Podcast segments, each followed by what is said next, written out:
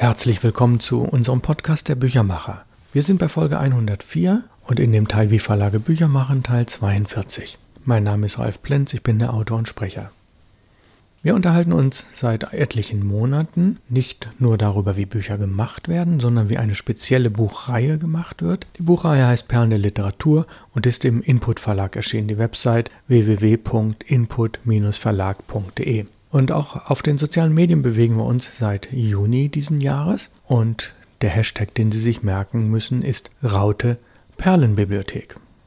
Also Hashtag Perlenbibliothek. Warum das so ist und warum wir nicht einen anderen gewählt haben, das kommt gleich. Sie finden mich natürlich auch unter dem Hashtag Ralf Plenz. Wir sind tätig bei Facebook, bei Instagram und auch sehr früh bei TikTok. Das machen wir bereits seit Februar mit sehr netten Videos. Dort ist der Hashtag Input Calligraphy.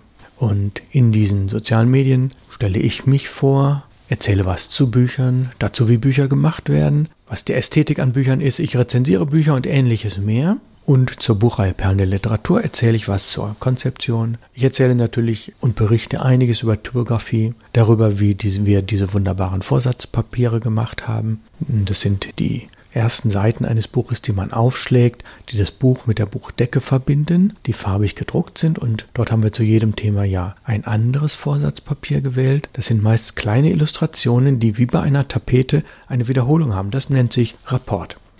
Ja, wir werden Beispiele aus Büchern oder wir haben Beispiele aus Büchern gezeigt bei Facebook und Instagram, werden das auch sehr stark fortsetzen. Und das Tolle ist, wir kriegen dadurch sehr viele Kontakte zu Buchhandlungen. Natürlich haben alle Buchhandlungen in Deutschland unsere Vorschau bekommen. Das ist so eine 24-seitige DIN A4-Broschüre und haben in Teilen auch recht gut bestellt. Aber der Kontakt zu Buchhandlungen, der persönliche Draht, funktioniert viel über Instagram, Facebook und die entsprechenden Messenger. Und das ist sehr schön. Weiterhin haben wir etliche Kontakte aufgenommen und sind auch noch dabei zu Journalisten, zu Lesekreisen und zu Bloggern. Und das, was sich da abspielt, das ist alles sehr arbeitsintensiv. Das muss man einfach so sehen. Das kann man nicht mal eben nebenher erledigen. Es muss gut vorbereitet sein, es muss gut visualisiert sein. Man muss den richtigen Ton treffen. Und da haben wir uns gut eingearbeitet und das kriegen wir ganz gut hin. Und ich kann nur sagen, es sind teilweise schöne Erlebnisse, die da stattfinden. Ich bekomme viele Informationen und es kommt, und das ist ja das Entscheidende bei der Kommunikation, zu einem regen Austausch. Es kostet viel Zeit, aber die multiplikative Wirkung ist bereits messbar. Ich sehe das an den Abrufzahlen dieses Podcasts, auf den ich ja gelegentlich hinweise, und natürlich auch an den Buchverkäufen.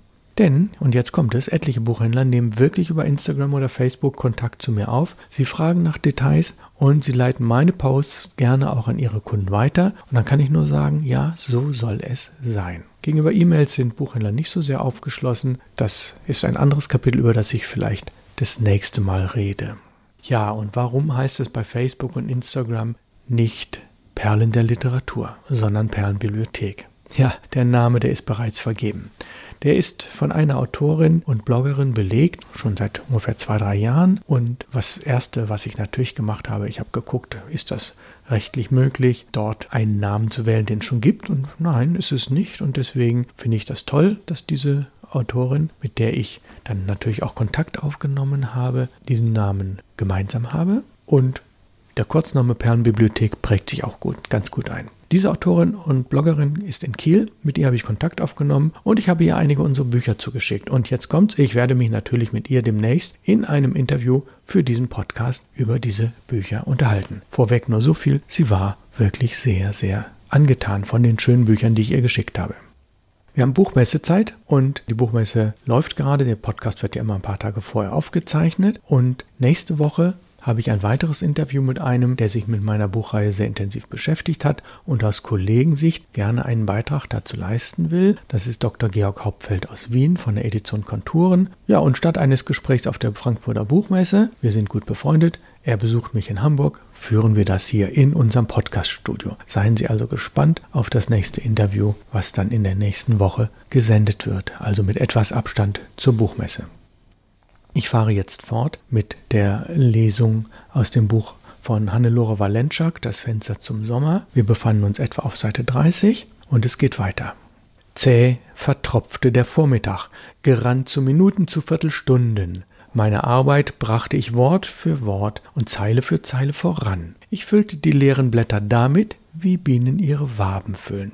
Nur war dieser Inhalt nicht süß. Er nährte nicht. Er roch nicht nach Sommer und Akazienblüten. Ich kämpfte mit allem, mit den Tränen, der Müdigkeit und mit meinem Zorn auf Julia Wirth, die aufreizend ahnungslose. Ich war nie zuvor ihre Feindin gewesen, hatte nie bei ihrem Anblick Verachtung gefühlt, nie ihren Anspruch gering geschätzt, Raum zu füllen und Zeit zu verbrauchen, wie alle Menschen auch. Jetzt versagte ich ihr dieses Recht. Ich stellte sie vor Gericht. Julia wird, ich klage sie an, entzündete Augen und dünne Beine zu haben, Brillen und fettes, farbloses Haar, eine unreine Haut und einen plumpen Gang. Bekennen Sie sich schuldig, Julia wird? Sie schaute mir ins Gesicht und alles an ihr sagte Ja. Sie bat mich nicht um Begnadigung, ihre Lage war aussichtslos. Es gab keine Milderungsgründe, wenn man so aussah wie sie, und Julia wusste das. Ihre Chancen waren null. So wartete sie stumm auf die Urteilsverkündigung und nahm, was ich Böses über sie dachte, auf sich. Sie haben einen schlechten Geschmack, was Kleider und Schuhe betrifft. Sie bevorzugen Karomuster, obwohl das noch plumper macht. Sie verschwenden einen Lippenstift, der eine grässliche Farbe hat, und haben keine Ahnung, wie man ihn aufträgt. Erschwerend ist der Umstand, dass Sie zur Tür hereingekommen sind, als ich froh war, dass Sie endlich draußen waren. Ich verurteile Sie daher zum Tod. Sie nahm das Urteil an, und ich vollstreckte es in Gedanken, und dann war mir endlich ein wenig leichter ums Herz. Zu Mittag war meine Arbeit zur Hälfte getan. Ich brachte wieder das Teilmanuskript Frau Gartner zur Reinschrift hinüber. So ergab es sich, dass ich nachher mit ihr in die Kantine zum Mittagessen ging. Es fiel mir jetzt schon nicht mehr so schwer zu vergessen, dass sie schon einmal tot gewesen war. Ich dachte, Hoffentlich bedeutet das nicht, dass ich diesen Tag als Wirklichkeit anerkenne. Frau Gartner sollte am Leben sein, ja, doch alles andere wies sich entsetzt von mir. Ich muss mal kurz inhalten, um den Zusammenhang wiederherzustellen, wenn Sie nicht mehr ganz in der Story drin sind.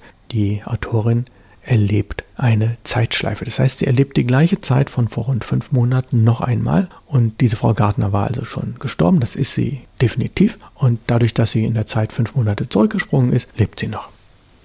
So, es geht weiter im Text. Sie nahm sich Suppe und aß mit Appetit. Sie mochte Bohnen und ich verabscheute sie. Überhaupt war sie im Leben wohl geübt, während ich oft meinte, es bis zum Tod nicht zu lernen. Sie reichte mir die Schüssel über den Tisch. Mir fiel auf, wie lebendig ihre Augen waren. Sie waren durch und durch grau, und doch gab es Nuancen in ihnen, nicht von Farben, aber von Licht, von Flämmchen und Spiegelungen. Sie hielt es mit diesem Leuchten von innen her auch auf der nächtlichen Seite des Lebens aus. Wo sie sich aufhielt, war bewohnbarer Raum. Sie trug ihn mit sich wie ein Zelt, das sie unbekümmert überall aufschlug, und jeden, der vorüberging, lud sie ein, hereinzukommen.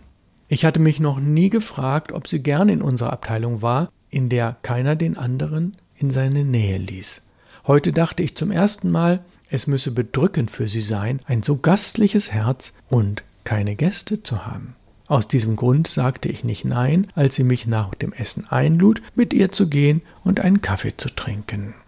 Sie fand, dass ich Erfrischung nötig hätte.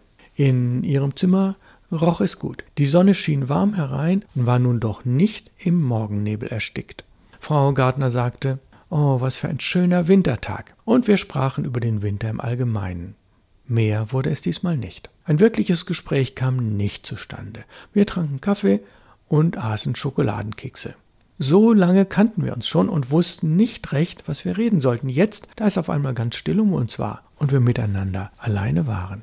Ich fühlte mich ihr näher als sonst, schon zu nahe für Oberflächlichkeiten, aber doch noch nicht nahe genug, um die brennenden Themen anzuschneiden.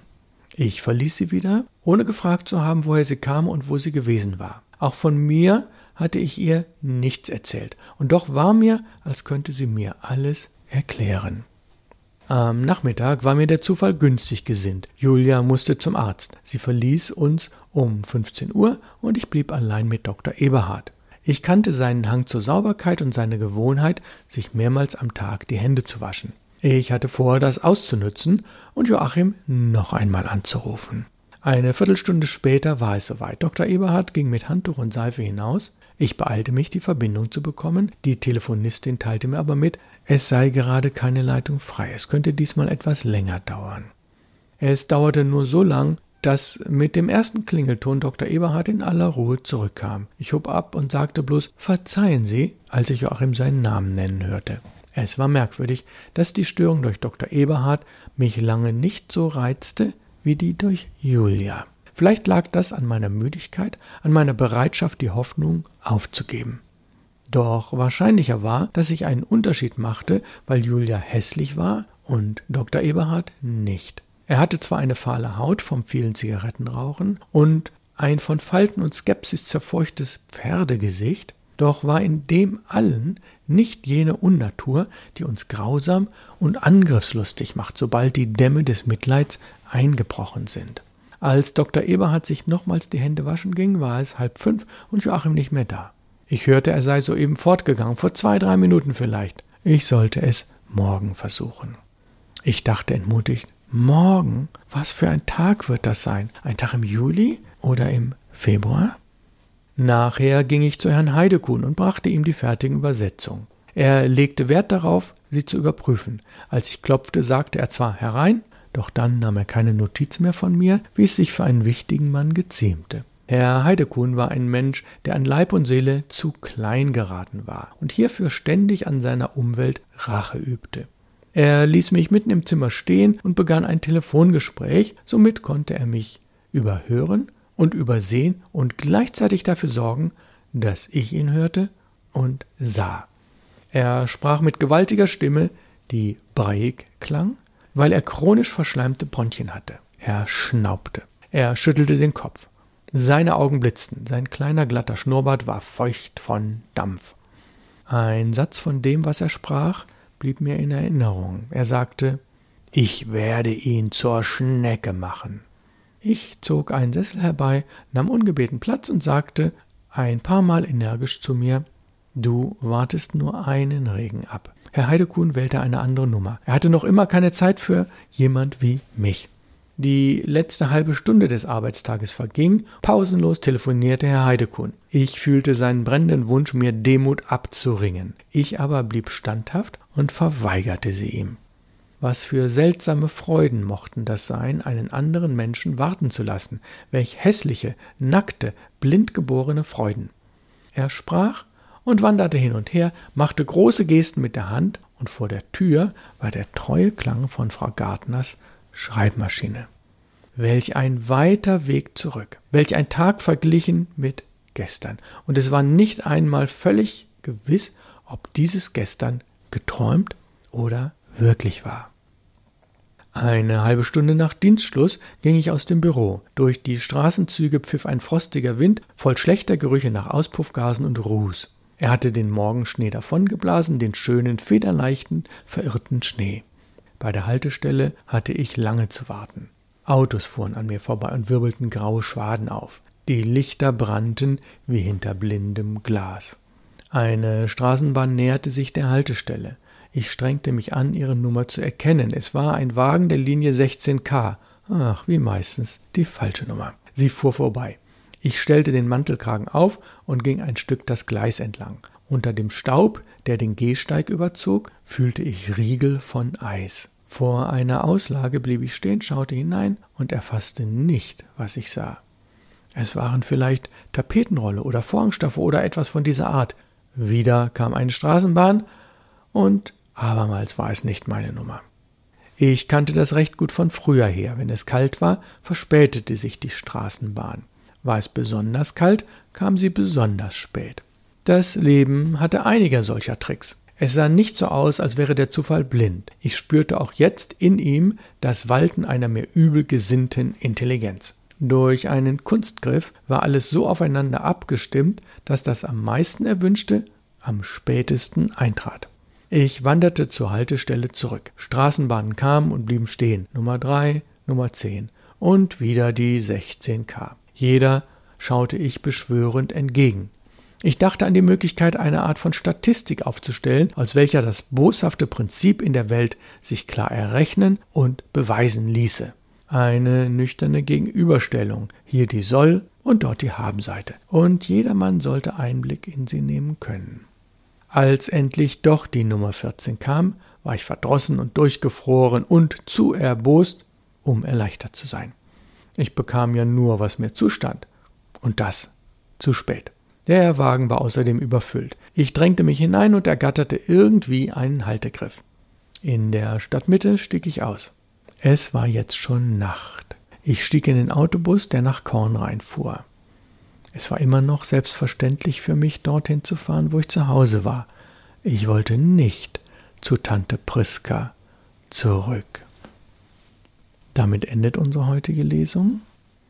Es wird spannend, es bleibt spannend wie diese Zeitschleife, dieser Zeitsprung sich auswirkt.